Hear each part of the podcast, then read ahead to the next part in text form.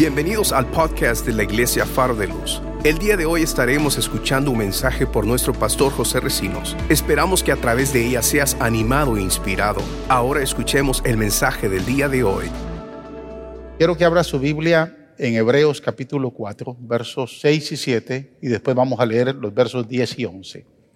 Amén. Yo leo de la versión Nueva Traducción Viviente. Es una versión, a pesar de que su traducción viene de una paráfrasis con un significado más amplio, y especialmente en este pasaje, el capítulo 4 de Hebreos, y vamos a leer primero el 6 y 7 y después vamos a ir al 10 y al 11.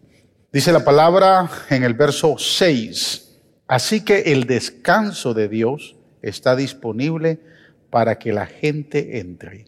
Pero los primeros en oír esta buena noticia no entraron, o sea, no descansaron porque desobedecieron a Dios. Entonces Dios fijó otro tiempo para entrar en su descanso y ese tiempo es hoy. Es importante. Lo anunció mucho más tarde por medio de David en las palabras que ya se han citado y escuche, cuando oigan hoy su voz, no endurezcan el corazón. Lo que está diciendo eh, el escritor a los hebreos al citar las palabras de David es que cuando el Señor nos mande a descansar, dice, no endurezcan su corazón. Amén. Versos 10 y 11. Pues todos los que han entrado en el descanso de Dios han descansado de su trabajo. Wow. Todos. Todos. Tal como Dios descansó del suyo después de crear el mundo. Entonces hagamos todo lo posible por entrar en ese descanso pero si desobedecemos a Dios, como lo hizo el pueblo de Israel, caeremos. hay una advertencia fuerte ahí para aquel que se rehúsa a descansar. Así que vamos a pedirle al Señor que nos ayude con este mensaje. Amén. Vamos a orar. Padre, te damos gracias por darnos este privilegio tan especial. Gracias por darnos la oportunidad de poder compartir tu palabra. Oramos, Señor, para que tu palabra produzca, Señor, gozo, alegría en cada corazón. Tu palabra traiga una exhortación a cada uno de nosotros, nos consueles, nos alientes, nos guíes, nos edifiques a través de tu palabra. Te pedimos que tu palabra sea ese aliciente que necesitamos día a día para caminar en tu voluntad. Oramos para que tu presencia, Espíritu Santo, nos traiga entendimiento y que hoy, Señor, lo que tú nos vas a hablar de tu corazón a nuestro corazón sea, Señor, fructífero en nuestras vidas. Bendecimos, exaltamos tu nombre, Jesús, porque toda la gloria solo te la damos a ti, a ti te pertenece. Amén. Y amén. Gloria a Dios. Tome asiento, hermanos. Vamos a hablar el tema es plenitud de descanso, ¿verdad? Pero si hoy fuéramos a hablarlo en inglés diríamos restfulness, que eh, tiene un término bien interesante en español, que se traduce como tranquilidad. Escuche bien, si usted no logra descansar, usted no va a estar tranquilo siempre va a estar intranquilo. Por eso es que me gustó mucho ese eh, vocablo, tranquilidad. Usted aparentemente puede descansar, pero muy difícil esté tranquilo. Hay gente que se va de vacaciones, pero no está tranquilo. Hay gente que toma un día de descanso a la semana, pero no está tranquilo. ¿Por qué? Porque no ha tenido un descanso pleno. No ha habido una plenitud de descanso en su vida. Creo que eh, algo que nos manda el Señor en su palabra es a descansar. Trabajamos tanto en nuestra edad adulta, desde jóvenes y nuestra adulta, que cuando llegamos ancianos, el gobierno establece, ¿verdad? Que después de los, aquí en Estados Unidos, después de los 62 o 65 ya uno se puede retirar, ¿verdad? En inglés es bien interesante esa palabra, porque dice, en inglés es retire, ¿verdad? Pero si usted la separa es retire. Pasó todo el año, toda la vida y está retire.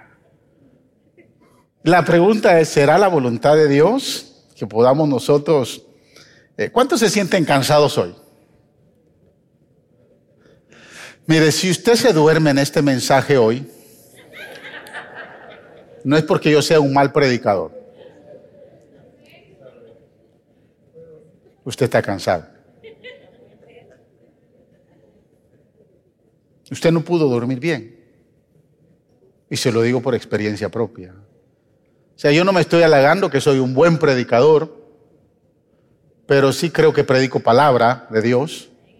Aquí no vengo a traer comentarios, sino vengo a... Y si uso estos ejemplos es para enfocar y dar énfasis al mensaje que, quiero, que Dios quiere traerle a usted en esta mañana.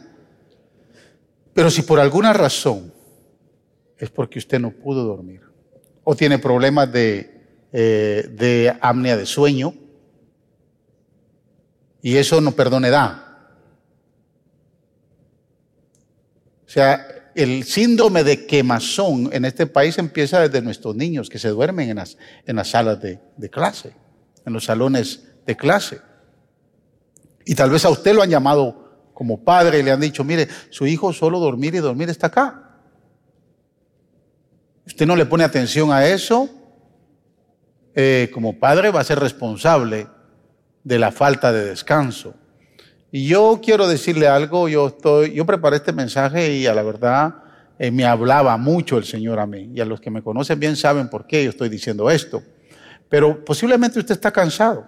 Nos cansamos físicamente, hermanos, cuando excedemos mucho al trabajo físico. O sea, cuando trabajamos más de 40 horas laborales y estamos totalmente estresados, cuando estamos trabajando y trabajando y trabajando y nos afanamos por el trabajo, físicamente eh, nos cansamos. El día martes estaba, eh, estos días estuve compartiendo con el pastor Abraham, pues me estaba ayudando a hacer unas cosas y me decía algo que eh, había escuchado de, del, del, pastor Tony Evans y decía que un predicador, ya sea pastor, pero un predicador, si predica eh, o a él le preguntaron, ¿no? Eh, ¿Cuántas horas o cuánto tiempo dedicaba para preparar su eh, prédica? Y él decía que dedicaba seis horas para, para preparar su prédica. Algunos dedicamos varios días. Una prédica que preparo en seis horas, decía él, la predico en 30, 35, 40 minutos y necesito un día de descanso para reponerme de esa prédica. Los, estudios señalan que una prédica de 35 minutos es el equivalente a un día laboral.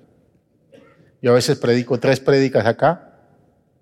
Ah, el domingo, entonces prediqué mucho overtime, trabajé mucho overtime. Y si para una prédica se necesita un día de descanso para reponerse, pues yo necesitaría una semana después de tres prédicas un domingo. ¿Sí me entiende? O sea, no lo digo yo, son algunos estudios que se han hecho. Pero nos cansamos porque estamos físicamente estresados, trabajando, trabajando. Nos cansamos emocionalmente cuando estamos decepcionados de una relación. Cuando aquella, relación no funcionó y usted dice, me cansé de tratar. Ya me cansé de vivir con esta mujer o ya me cansé de vivir con este marido. ¿Te ha pasado? Dígame, o ay, ay, ay. Nos cansamos en el área espiritual cuando hay un pecado que nos está controlando, que nos está dominando, un vicio, una adicción a, la sexualidad, una adicción a, cualquier, cualquier vicio y, nos está controlando y usted dice, ya me cansé. Yo tuve un amigo que se convirtió en su tiempo de juventud, eh, vino a los pies de Cristo, eh, dejó las drogas, estuvo bien entregado al Señor por unos cuatro o cinco años. Nos casamos con mi esposa, lo dejamos de ver y después, como a los cuatro o cinco años, los padres me llaman para decirme que fuera a su funeral. Volvió a la droga. Cuando él estaba en la droga me decía, estoy cansado de esto. La quiero dejar, pero no puedo. Espiritualmente, cuando hay algo que nos está controlando, nos está dominando, nos cansamos. O sea, nos cansamos en el área física, nos cansamos en el área emocional y nos cansamos en el área espiritual. ¿Por qué? Porque somos, Dios nos creó de una manera integral, o sea, somos seres tripartitos, tenemos un cuerpo, un alma y un espíritu. Y a veces pensamos que el poder nosotros descansar físicamente va a descansar nuestra alma. Mire, usted se va de vacaciones. ¿Cuántos se han ido de vacaciones? Se van dos semanas y regresan más cansados. ¿Sí? ¿Por qué será? Porque tal vez físicamente usted descansó, aparentemente. Pero emocionalmente no, porque solo de pensar de toda la plata que se gastó y de las deudas que se metió, cuando regresa, viene cansado emocionalmente. ¿Sí? Entonces, Dios nos manda a descansar. Quiero compartir en esta mañana tres principios que le van a permitir a disfrutar de un descanso pleno y placentero. ¿Quiere aprenderlos? Pero me promete no solo aprenderlos, ponerlos en acción. Primer principio.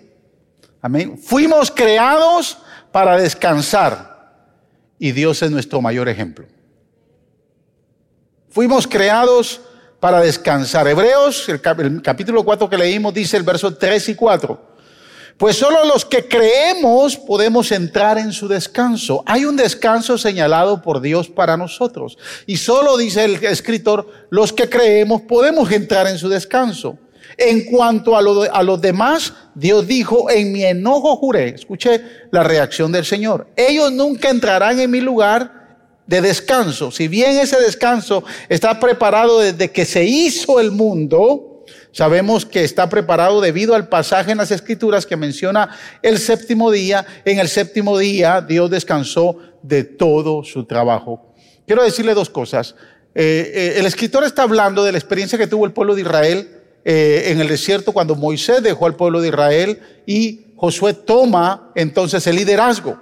El Salmo 95 señala la actitud del pueblo de Israel al, al, no poder entrar en el descanso de Dios, al rebelarse y desobedecer a Dios. Por eso Dios dice, y juré que no entrarían en mi descanso por causa de su desobediencia. Entonces Dios diseñó un descanso y escucha esto, nosotros como seres humanos fuimos creados en el sexto día de la creación. Si usted me lo, quiere verificar, vaya a Génesis capítulo 1, versos 26, 27 hasta el 31, se va a dar cuenta que en el sexto día, el último de la creación, fuimos usted y yo. Fue el ser humano, el último de la creación. ¿Verdad? Pero observe lo que pasa inmediatamente después de eso. Cierra el capítulo versículo 31 y empieza el capítulo 2. Cierra con la creación del hombre en el sexto día. Versículo 1 del capítulo 2 dice, así quedó terminada la creación de los cielos y de la tierra y de todo lo que hay en ellos. Cuando llegó el séptimo día, Dios ya había terminado su obra de creación. ¿Con quién la terminó? Con el hombre. Dios después de haber terminado toda su obra de creación y descansó de toda su labor. Dios bendijo el séptimo día y lo declaró santo porque ese fue el día en que descansó de toda su obra de creación. Hay dos cosas que me llaman la atención. Primero dice que Dios declaró que ese día fuera santo. La palabra santo aquí es separado. ¿Sí? o sea, Dios separó. Ahora, Dios crea al hombre en el sexto día, en el último día, y después descansa. ¿Qué cree que hizo Adán? Descansó con Dios. O sea, Dios no lo creó en el segundo día para que le dijera, sigue, mira, ahora ayúdame tú a crear, a, a crear todas las cosas. ¿Sí me explico? Dios cerró en el sexto día toda su obra de creación y lo hizo con el hombre. ¿Por qué lo dejó de último? Porque el propósito de Dios para el hombre era invitarlo a su descanso. O sea, cuando Dios crea a Adán y a Eva, les dijo muchachos, a descansar. Y van a descansar conmigo. Por eso es que les hizo un huerto, un jardín hermoso. Por eso es que les dio todo, para que ellos pudieran descansar en la presencia del Señor. La intención de Dios al crear al hombre como el último de la creación era para disfrutar y descansar con el hombre. Y usted dirá, ¿será que Dios se cansa? Este versículo no te lo dije, pero vaya conmigo. Mira, ahorita se me vino ese versículo y como yo soy de los que cuando se me viene un versículo, vaya a Éxodo capítulo 16, ah, perdón, 31.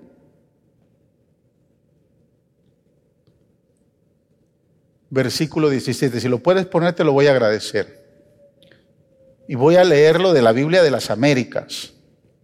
Porque estoy, estamos observando que Dios es nuestro ejemplo. Él crea al hombre y lo crea para que entre a descansar. Entre al descanso de Él. Pero mire lo que dice. Los hijos de Israel guardarán pues el día de reposo, celebrando por todas sus generaciones como pacto perpetuo. Mire lo que dice la Biblia de las Américas. Es una señal entre yo y los hijos de Israel para siempre. ¿Para cuándo? Ahí dice pacto perpetuo. Pacto perpetuo significa para siempre. Continuo, no termina. ¿Verdad? Pues en seis días el Señor hizo los cielos y la tierra y en el séptimo día cesó de trabajar. O sea, cuando dice cesó de trabajar, dice que ya no hizo nada. Pero dice algo más. Y reposó. Me llama la atención, ¿sabe por qué me recuerdo de este, de este versículo? Porque yo soy de los que me gusta entrar en la palabra y escudriñar las palabras que, están, que aparecen en los versículos. Esta palabra reposó en el original griego significa respirar adentro, o sea, inhalar. ¿Sabe qué es eso? cuando usted va con el doctor y le chequean sus pulmones y le dice, inhale. ¿Qué hace usted?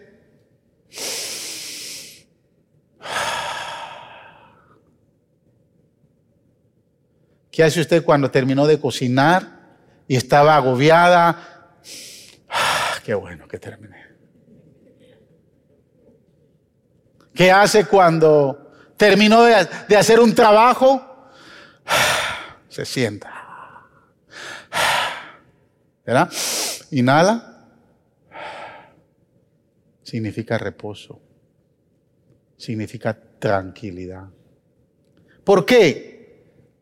¿Qué hizo Dios cuando estaba creando? ¿Cómo creó Dios? Dios creó con su voz. Es más, sopló aliento de vida en el hombre. Cuando usted habla, usted exhala. Y usted está trabajando, usted... Porque está cansado. ¿Sí o no?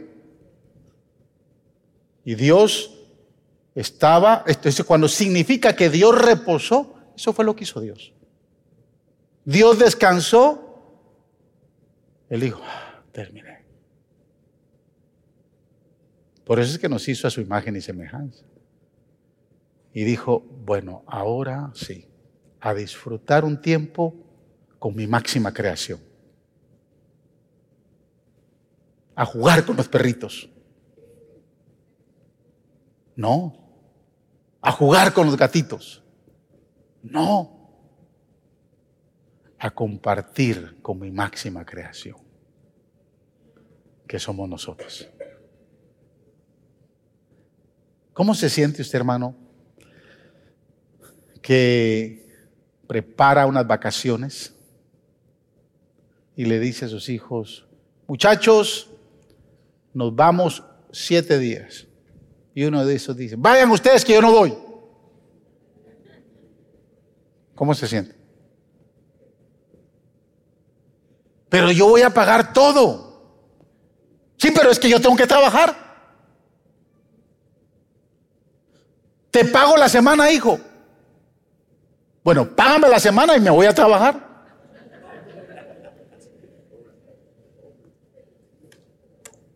¿Cómo se siente? Es decir, que inmediatamente que el hombre es descreado en el sexto día, Dios en el séptimo descansa de todo su trabajo. Invita al hombre a descansar con él. El hombre es un ser integral, cuerpo, alma y espíritu. Y si vamos a descansar en la presencia del Señor, tiene que ser en cuerpo, en alma y espíritu. No solo puede descansar nuestro cuerpo, no solo puede descansar nuestra alma. Mire, hay gente, hay muchachos, a los muchachos les pasa más esto, porque los muchachos tienen la capacidad y la habilidad de dormir hasta 10, 12 y 14 horas. ¿Verdad que sí? Si usted los deja, se acuestan a las 12 y se levantan a las 10 de la noche del otro día. Tienen esa habilidad. Y usted le dice, ¿cómo te sientes cansado? dice, pero dormiste tantas horas. estoy cansado. Descansó su cuerpo, pero no descansó su alma. Ni descansó su espíritu. Porque saber qué amarguras y qué situaciones está viviendo que usted no sabe. ¿Sí me voy a entender? Por eso es importante ver algo mayor del séptimo día. Porque la invitación es para descansar y dice, y esta será una señal perpetua, para siempre. Fíjese, los seis días de la creación, y le voy a, vaya a Génesis capítulo 1, versículo 31, ahí, y se va a dar cuenta de algo interesante. Le, voy a dar este para que usted, para que usted, ¿cómo se llama?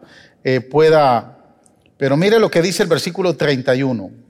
Y vio Dios todo lo que había hecho y he aquí que era bueno en gran manera. Y fue la tarde y fue la mañana del sexto día. ¿Verdad? Cuando Dios empezó a crear, empezó, hizo el, primer día de la creación, el segundo día de la creación, el tercer, y a cada día, cuando iba terminando lo que iba creando, Dios declara esto. Y he aquí que era bueno en gran manera, y fue la tarde y la mañana del primer día. Y vio Dios que todo lo que había hecho era bueno en gran manera, y fue la tarde y la mañana del segundo día, del tercer día, del cuarto día, del quinto día, del sexto día, lo vuelve a decir. Pero es interesante que del séptimo día no hay ni una tarde ni una mañana porque el descanso es una señal perpetua, que la podemos disfrutar. Esta declaración se ve en cada uno de los días de la creación, mas sin embargo en el último día, el séptimo día no se ve, dando a entender, hermanos, que el reposo de Dios no ha cesado todavía y todavía continúa. Este es el reposo que Dios ofrece a los que creen en Él. Y esto nos lleva al segundo principio. ¿Cuál fue el primer principio? Dios nos creó para descansar y Él nos dio el ejemplo.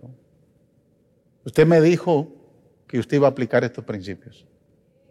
¿Verdad que sí? Bueno, segundo principio. Dios desea que descansemos en sus promesas. El verso 9 del capítulo 4 dice, así que todavía hay un descanso especial en espera para el pueblo de Dios. Este reposo es un reposo que muchos creyentes les ha costado alcanzar. A muchos les ha costado alcanzar.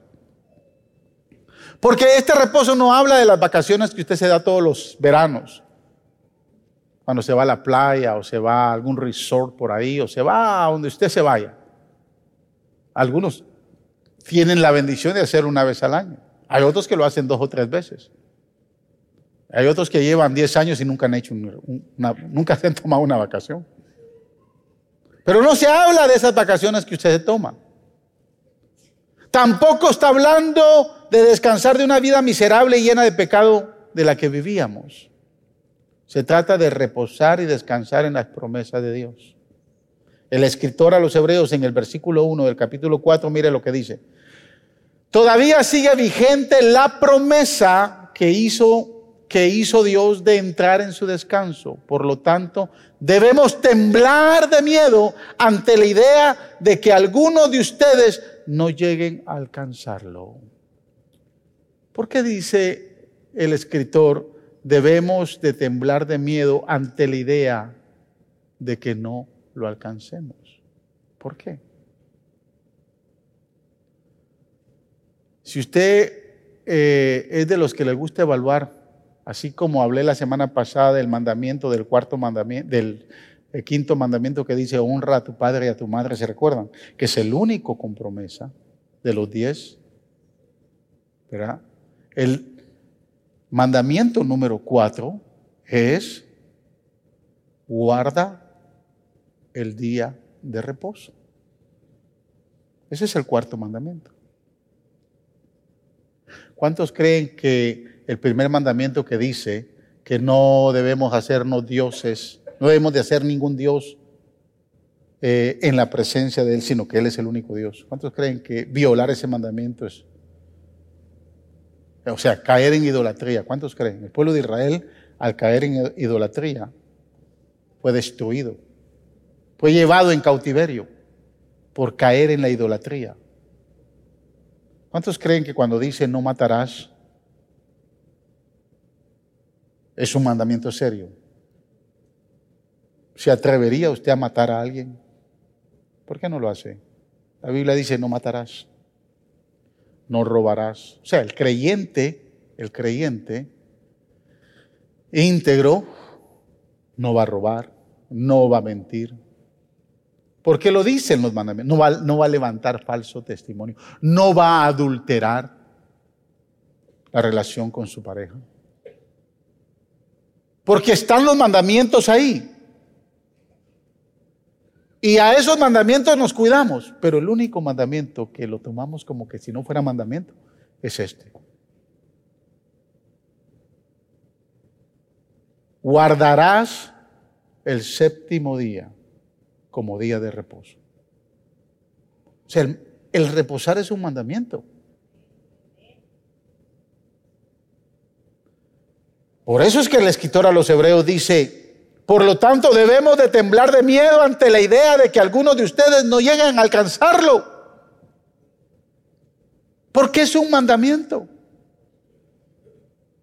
Y pone de ejemplo al pueblo de Israel que por su desobediencia y su incredulidad a las promesas de Dios no pudieron alcanzar ese reposo, esa paz, esa confianza de que Dios estaría con ellos. Imagínense ¿De dónde venía el pueblo de Israel? De la esclavitud.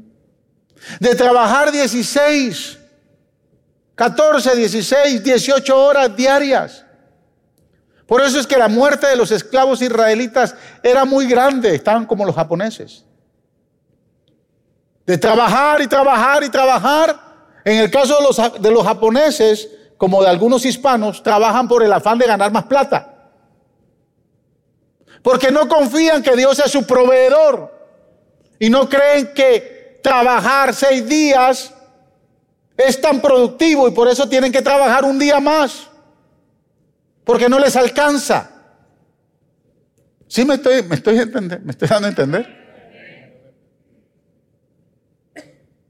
Sea, hay muchos que están trabajando afanados, afanados. Le meten 10, 12 horas diarias al trabajo, que no me alcanza. Y no confían en la promesa que Dios ha dicho, yo soy tu proveedor, yo estoy contigo. Descansa. Hay algunos que si el domingo le sale para trabajar y ganarse unos sus 200 dólares, aunque esté sirviendo, llama a su líder, no voy a ir, se las inventan, se murió la abuela, algo.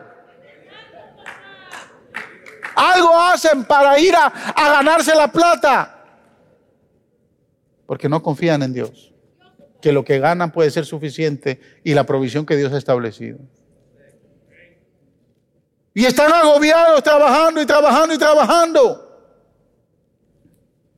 Y el verso 3 y 4 del capítulo 4 dice, pero ellos, a ellos no les sirvió de nada porque no tuvieron la fe de los que echaron, de lo que escucharon a Dios.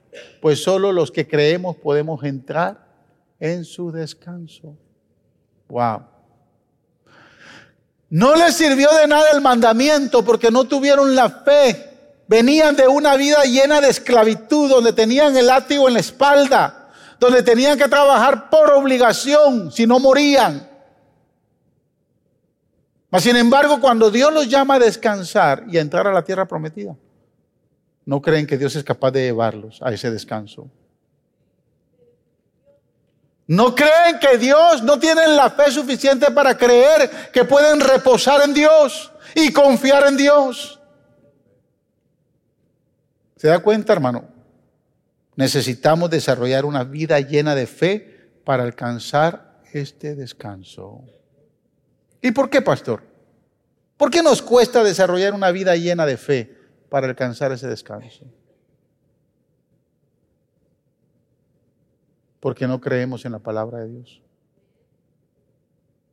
Porque no confiamos en sus promesas. Porque estamos agobiados y estamos quemados.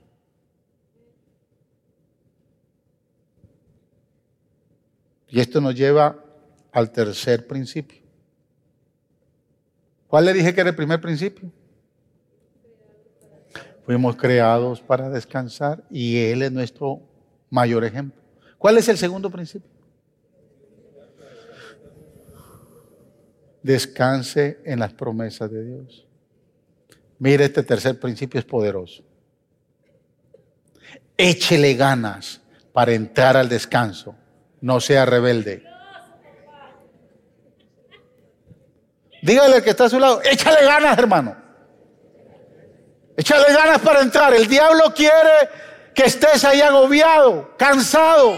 El diablo quiere llevarte de, sol a sol.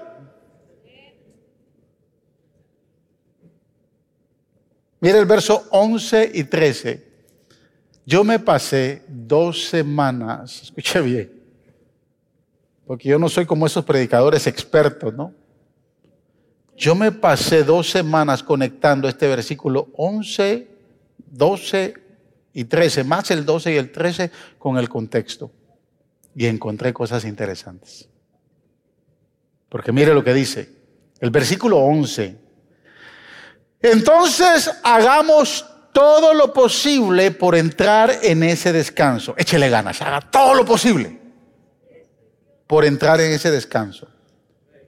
Pero si desobedecemos a Dios, como lo hizo el pueblo de Israel, caeremos. Y después aparece un verso que usted lo ha usado mucho. Pero por no entender el, verso 13, aparece el 12, pero por no entender el 13, le cuesta asociarlo. Verso 12. Pues la palabra de Dios es viva y poderosa. Es más cortante que cualquier espada de dos filos. Penetra entre el alma y el espíritu, entre la articulación y la médula del hueso deja al descubierto nuestros pensamientos y deseos más íntimos. Wow. Y aparece el 13 ahí. No hay nada en la creación, en toda la creación, que esté oculto a Dios. Todo está desnudo y expuesto ante sus ojos y es a Él a quien rendimos cuentas. Wow.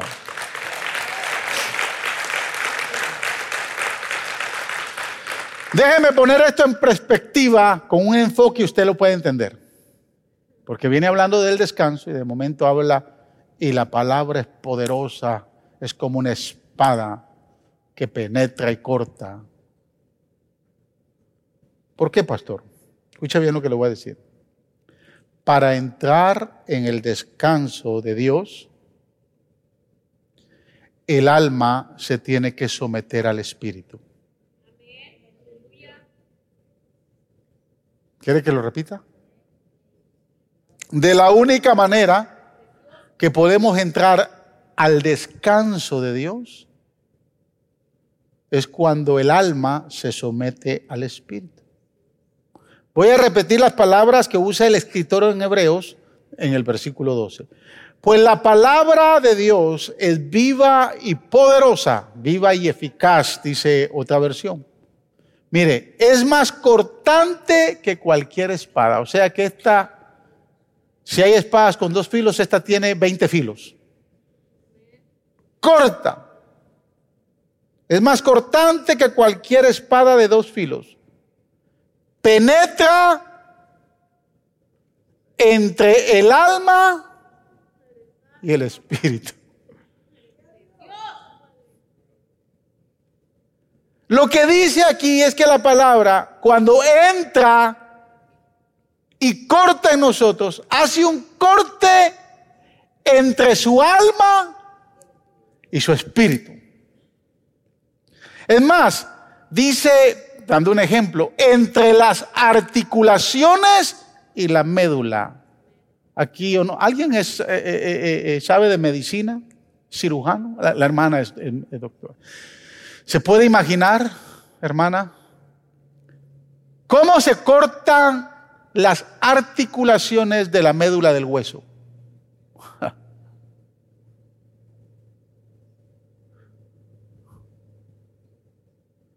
¿Cómo se cortan? ¿Cómo cortar, separar? Porque ese es el ejemplo que trae ahí la palabra. ¿Cómo separamos las articulaciones de la médula del hueso. Así es la palabra. Corta entre su alma, o sea, viene a ser... Divide su alma y su espíritu. Ahora escuche bien. ¿Qué es su alma? Bueno, su alma eh, la definición del alma es el asiento de nuestras emociones. En el alma están todas las emociones y sentimientos, pero se extiende más porque el alma es el ser y Pablo la extiende al corazón. Cuando la Biblia habla del corazón, habla del alma, habla del ser. No está hablando de este, este órgano que está pompeando sangre, no. Cuando habla del corazón, habla de las tres áreas que distinguen al ser humano. Las emociones y sentimientos, el uso de la razón, o sea, la inteligencia y la voluntad. Yo me convertí a los 15 años. A mis 15 años, hasta mis 15 años yo hacía lo que se me daba la gana. lo que yo deseaba, lo que yo pensaba, lo que yo quería. Usaba mi alma. Pero ¿qué pasa cuando yo me convertí? ¿Qué pasó en ese momento? Recibí a Cristo y vino el Espíritu Santo. Y vino a vivificar mi espíritu. Porque la Biblia dice que estábamos muertos en delitos y pecados. Y Pablo en Efesios capítulo 5 dice que nuestra vida sin Cristo estaba muerta. ¿Qué estaba muerto? El Espíritu. Entonces el Espíritu vino a vivificar el Espíritu. Vino a vivificar mi Espíritu. Eso quiere decir que vino el Espíritu entonces a poner los deseos, los pensamientos y la voluntad de Dios sobre mis deseos, mis pensamientos y mi voluntad. Ah, por eso es que Pablo dice, antes cuando yo era niño, era guiado, pero desde que yo vino Cristo a mi vida, soy guiado por el Espíritu. Cuando usted lee la epístola a los romanos, la epístola a los romanos está llena de esa batalla entre el Espíritu y la carne que representa el alma. ¿Sí, ¿Sí me está entendiendo? O sea, yo vine a los 15 años. Tal vez algunos de ustedes vinieron a Cristo a los 40, otros a los 50, imagínense. 50 años haciéndose, haciendo lo que se le daba la gana a usted, pensando lo que se le daba la gana a usted. Sintiendo lo que usted quería sentir. Entonces lo que viene a ser la palabra se trata de una cirugía espiritual. Y lo más lindo de esta cirugía es que el Señor no usa anestesia. Es decir, que cuando la palabra está llegando hasta lo más profundo de su corazón, por eso es que muchos se sienten incómodos, porque está cortando. ¿Sí? ¿Me Está, está, mire, por eso es que cuando yo predico de la oración, aquel que no le gusta orar se siente incómodo. Cuando yo predico del diezmo, como la semana pasada, muchos se sintieron incómodos. Cuando yo predico de integridad, el que no le gusta, le gusta andar en se va a sentir incómodo. Y yo estoy, mire, antes de, le voy a decir algo. Yo le conté la semana pasada que yo, yo me dediqué a, eh, eh, trabajaba en una compañía, era supervisor de producción, pero cuando me dediqué al Señor, fue por completo, pero hubo un tiempo en que tenía un amigo eh, que era, bueno, algunos de ustedes lo conocen, Frank, muy buen amigo. Eh, él tenía, él trabajaba en una oficina ayudando a muchos inquilinos con los problemas de renta con los landlords. Y entonces conocía a muchos landlords. Y tenía, había un landlord, había un señor italiano, dueño de edificios, y andaba buscando un superintendente para sus edificios. Y a Frank le, vino la, la, brillante idea y dijo, tengo un amigo.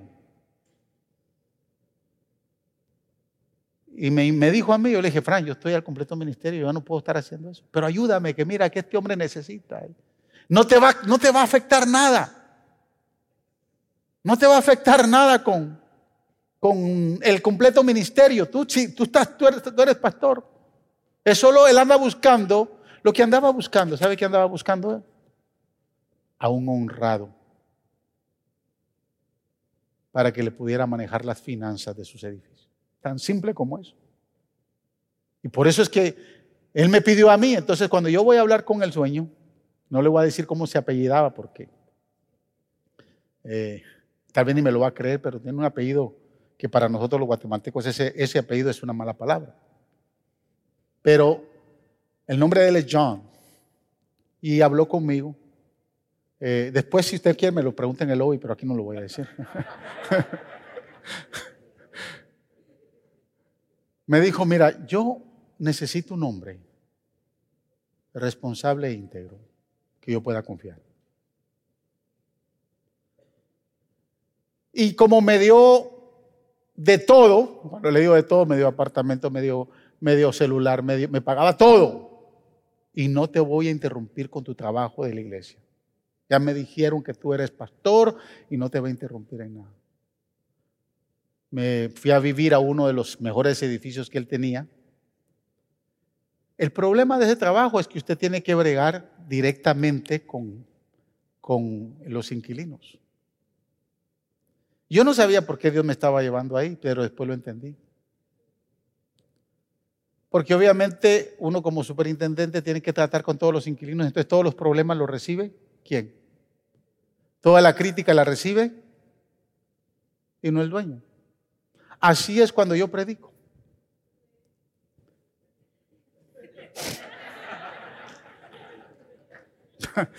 y por eso es que yo le digo, bueno, gracias Señor.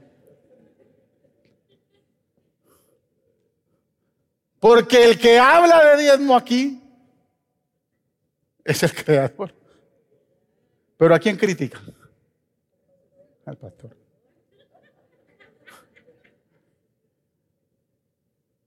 Entonces, cuando uno habla de un tema específico que está en la palabra, si lo incomoda es porque está cortando. No me he salido del tema, solo le traje ese para que usted entendiera. Está cortando. Su alma tiene que ver con sus sentimientos, sus deseos. Escuche bien. Pero desde el momento que Cristo entra a su vida, el Espíritu Santo le trajo vida. Y usted se convirtió en un ser viviente espiritualmente hablando. Desde ese momento, el Espíritu Santo debió de haber tomado control de su vida. ¿Sí me explico? Pero escuche bien, hay algunos creyentes que les cuesta porque su alma le está diciendo, trabaja, trabaja, trabaja, trabaja, gana más plata, gana más plata, gana más plata, gana más plata. Y el Espíritu a través de la palabra le está diciendo, descansa, no te estreses, no seas rebelde. Por eso es que el apóstol Pablo dice, así que el descanso de Dios está disponible para que la gente entre. Pero los primeros en oír esa buena noticia no entraron porque desobedecieron a Dios. Fueron incrédulos. No tuvieron suficiente fe para creer en las promesas de Dios y no pudieron disfrutar de los beneficios del reposo, de la tranquilidad. Y hermano, usted nunca va a poder disfrutar, nunca vamos a poder disfrutar del beneficio del descanso si su alma no se somete al Espíritu. Si no deja que la palabra haga esa cirugía, ese corte. Nosotros tuvimos que hacer cambios ahorita con mi esposa porque descansábamos los lunes. Y a mí si usted me llamaba los lunes no me conseguía. Tenía que dejar mensaje. Es más, hubo una vez un hermano que me llamó y por, por la inercia cogí el teléfono y me dijo, pastor, ¿qué está haciendo hoy? Le dije, estoy descansando. Perfecto, pastor. ¿Puedo ir a hablar con usted? Y le dije, no. Pero si me dice que no está haciendo nada, sí, por eso. Porque no quiero hacer nada hoy. Y eso nada significa que no quiero hablar con usted. No sé si me entiende.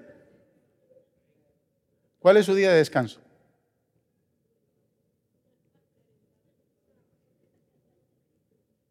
¿Qué, ¿Qué, día descansa usted? Usted planifica en su calendario, hoy no voy a hacer nada. Pero como no va a hacer nada, hace planes para hacer mucho. ¿Cierto? Si usted va a descansar, descanse. Mire, yo voy a salir con mi esposa, vamos a salir los pastores, hoy, mañana y el No me llame. Vamos a descansar un poco. Vamos a hacer ciertas cosas, pero vamos a descansar. Es un mandamiento. Es una señal de pacto. Y el pacto es perpetuo. Tenemos que sacar tiempo para descansar. Por eso es que Dios fijó. Usted nunca va a disfrutar del, cansancio y del, del beneficio del descanso si usted no le deja que el Espíritu Santo tome control. Mientras usted siga con los deseos. Mire, si no tiene el capital suficiente para irse de vacaciones, no vaya. Y digo cuando digo si no tiene capital, porque puede ser que tenga capital en las tarjetas. No haya. Si va a ir a descansar y va a sacar una semana de descanso es porque tiene el capital para hacerlo.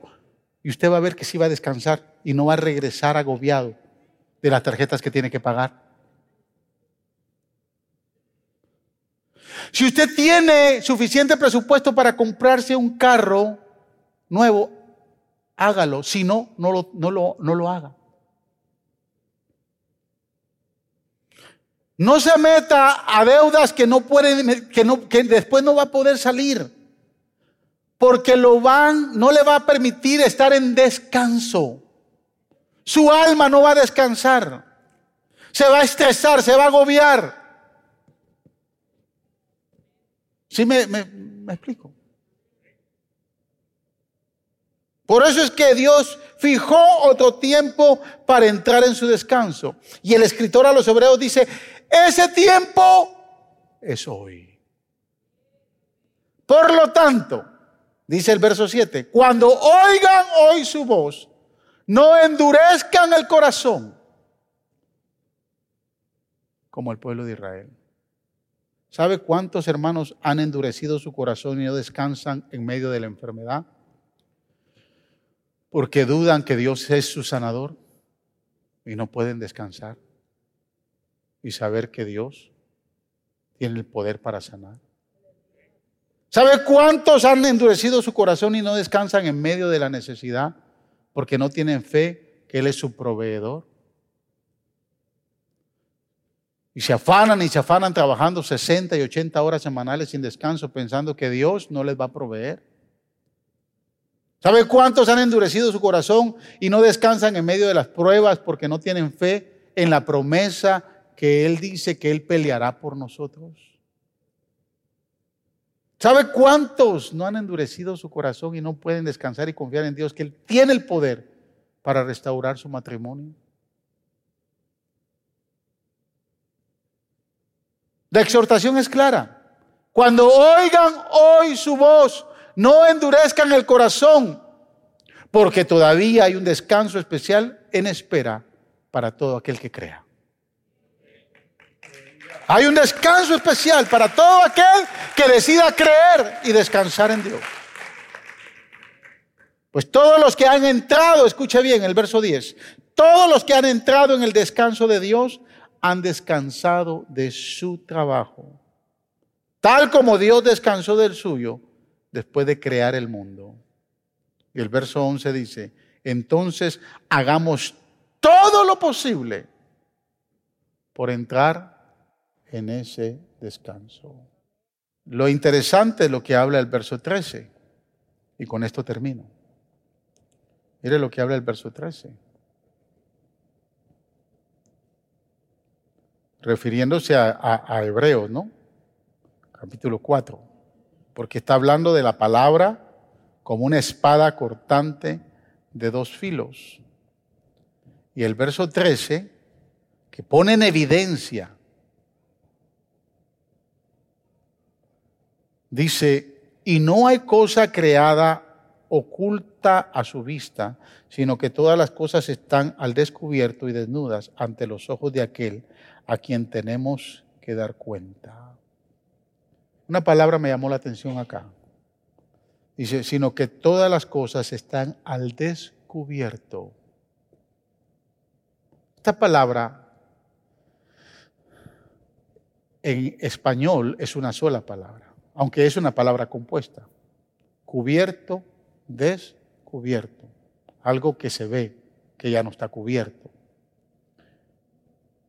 Pero en, eh, en el original, esa palabra es bien poderosa. Esa palabra es una palabra compuesta igual. Tashil him es esa palabra en el original. ¿Sabe qué significa? Tomar el cuello de alguien, levantárselo y todo quedó descubierto.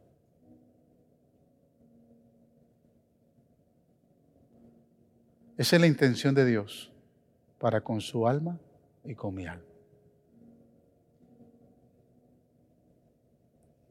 Por eso es que su palabra es poderosa. Es como una espada de dos filos. Más poderosa que una espada de dos filos. Que penetra entre su alma y su espíritu Va hasta las coyunturas, separando las articulaciones de la médula. Para poner todo al descubierto. Y poder decir, Señor, aquí estoy. ¿De qué está agobiado hoy, hermano? ¿Qué es lo que no lo deja descansar? ¿Qué deudas no lo dejan descansar? ¿Qué enfermedad no lo deja descansar? ¿Qué problemas lo tienen agobiado, afanado?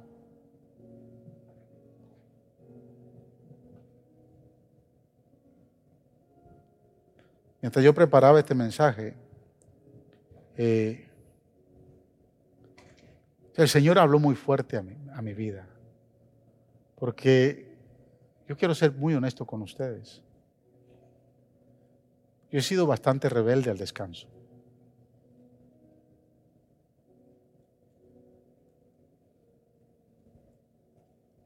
Y cuando el Señor, y me ha costado, quiero hablarle a los jóvenes, porque tal vez algunos que están de mi edad están, están o igual o peor que yo.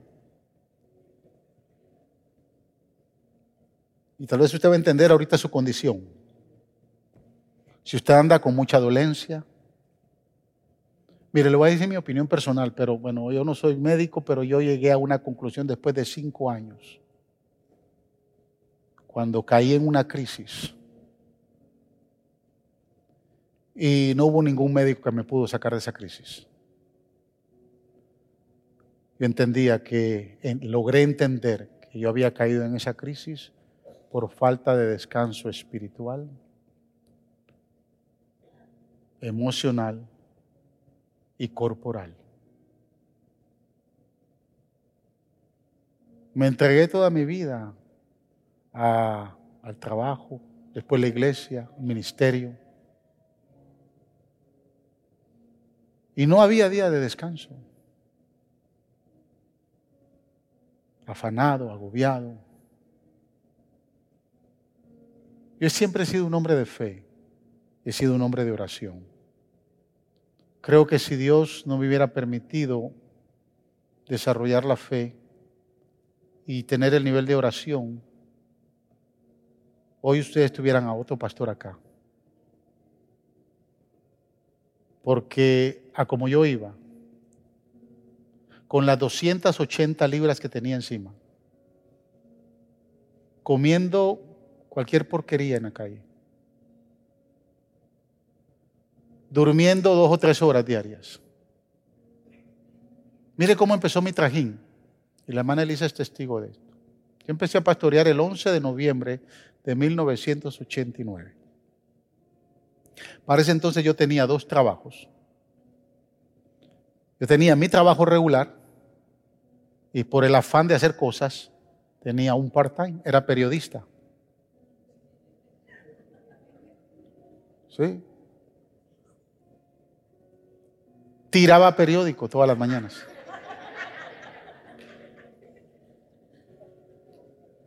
Yo me levantaba a las 3 de la mañana, no me conformaba con una ruta, tenía dos. Terminaba a las 7 mi tarea, trabajaba una hora de donde terminaba mi tarea. Me iba Varias ocasiones tuve como dos o tres accidentes porque me quedé dormido en el timón. Trabajaba mis ocho horas, a veces nueve, regresaba, había empezado a pastorear, tomaba la van de la iglesia,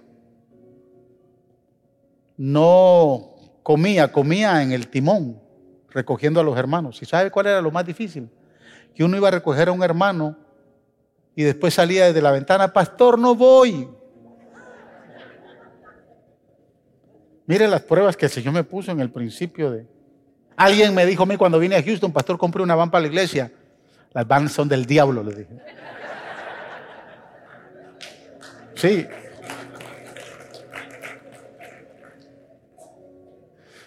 Y después de que salía del servicio, nueve, nueve y media, iba a dejar a los hermanos, llegaba a mi casa como a las once, me bañaba y caía rendido a dormir tres horas, porque a las tres de la mañana había que levantarse otra vez. Y así lo hice por muchos años. Y obviamente las grandes dificultades que no me dio esta iglesia, pero que me dio la iglesia de Nueva York. Yo aquí me siento súper bendecido como pastor. Se lo digo de todo corazón. Pero la iglesia de Nueva York para mí fue una iglesia como la iglesia de Corintios. Con eso le digo todo. Que obviamente a pasadito de mis 50 años, yo soy bueno para recordarme las fechas, 14 de octubre del 2014, caí en una crisis que no hubo ningún médico que me pudo ayudar. Y no me podían ayudar porque eh, miraban, no había un diagnóstico que podía señalar lo que yo tenía. Me ardía hasta las uñas de los, de los dedos más chiquitos del pie, desde la cabeza, dolencias por todos lados. Había empezado a rebajar y en menos de tres meses perdí 120 libras. Algunos de ustedes se recordarán. Cuando me miraban bien gordo, ay, tan gordo que está el pastor. Pero cuando perdí las 120 libras, ay, pobrecito el pastor tan flaco que está. O sea, uno no puede estar con... Era bien difícil. Ah, honestamente, Usted no sabe a veces los comentarios que se hacen que le llegan a uno. Porque uno tiene sus espías por todos lados, ¿no? no, no, no, mentira, no, no. Quiero decir que ese 14 de octubre caí en una crisis. Y entendí dos años después que tenía que descansar. Hay algo que todavía no he hecho lo iba a hacer en septiembre y octubre del año pasado. Me iba a sacar un tiempo sabático. A mi esposa y a mí nos urge sacar ese tiempo sabático. Y lo vamos a hacer ahora en marzo y abril del próximo año. Si usted no me ve acá, y le pregunta, el pastor anda ahí haciendo nada.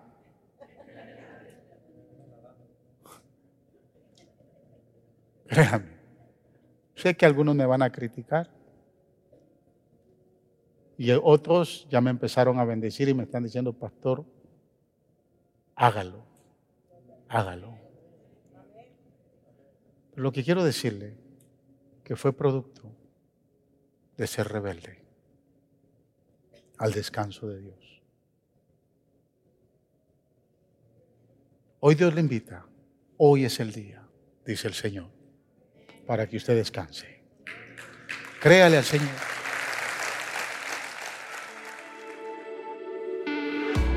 Gracias por escuchar el podcast de la Iglesia Faro de Luz. Esperamos que la palabra de hoy haya sido de mucha bendición para tu vida. Te motivamos que te suscribas y que bendigas a alguien compartiendo este mensaje. Te esperamos en la próxima semana.